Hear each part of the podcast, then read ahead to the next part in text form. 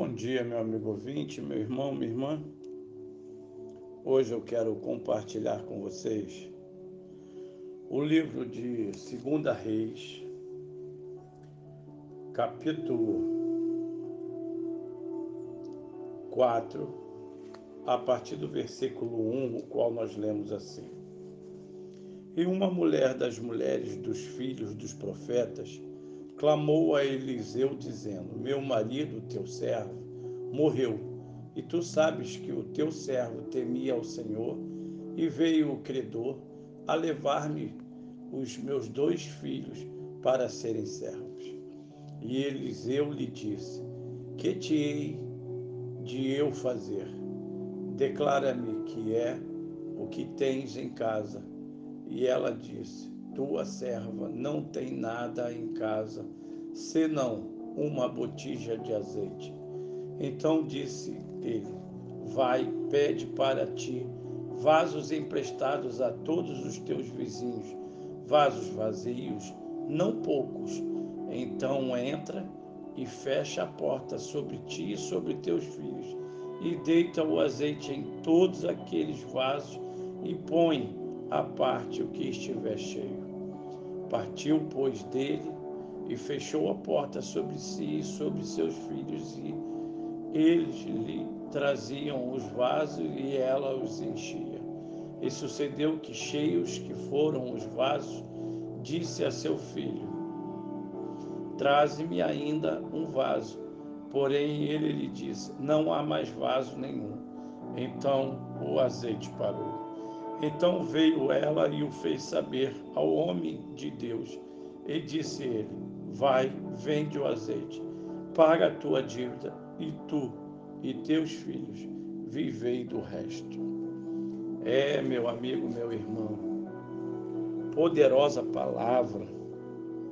Coisas ruins são para todos. Quem confia em Deus sabe que pode contar com Ele.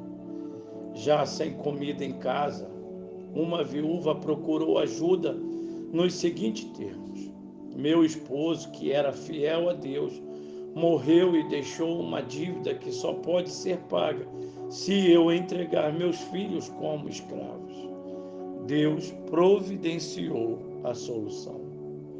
A curta e bela história da Bíblia tem ainda muito a nos ensinar. Coisas ruins acontecem a pessoas ruins e também a pessoas boas. Pessoas que amam a Deus sofrem dificuldades, passam por enfermidade, são assaltadas ou perdem as vidas, como todas as outras. Uma pessoa que leva a Deus a sério não está blindada contra os perigos. Aquele homem, ao morrer, não foi castigado por Deus. Seus familiares e amigos certamente oraram por ele, e suas preces não foram atendidas, não por não serem dignos ou não por não terem orado com fé ou da forma correta. Sim. Mas porque Deus, no exercício de sua soberania e graça, permitiu que as leis da natureza funcionassem Precisamos abandonar de vez a ideia de que coisas ruins são castigos de Deus, como se Ele quisesse nos ensinar alguma verdade ou se vingar de um, alguma falha nossa. Deus é soberano e gracioso quando interrompe o funcionamento das leis naturais. E o nome disso é milagre e também quando deixa que essas leis sigam o seu curso. E o nome disso é milagre. Quando Deus fecha uma porta, ele sempre abre uma janela. Ah, meu amigo, meu irmão, quantas são as aflições? Quantas e quantas passamos por dificuldades, passamos por lutas, mas o mais importante é saber que temos um Deus que podemos confiar e verdadeiramente desfrutar do cuidado maravilhoso deste Pai. Como diz, Pai nosso que está nos céus, santificado seja o teu nome.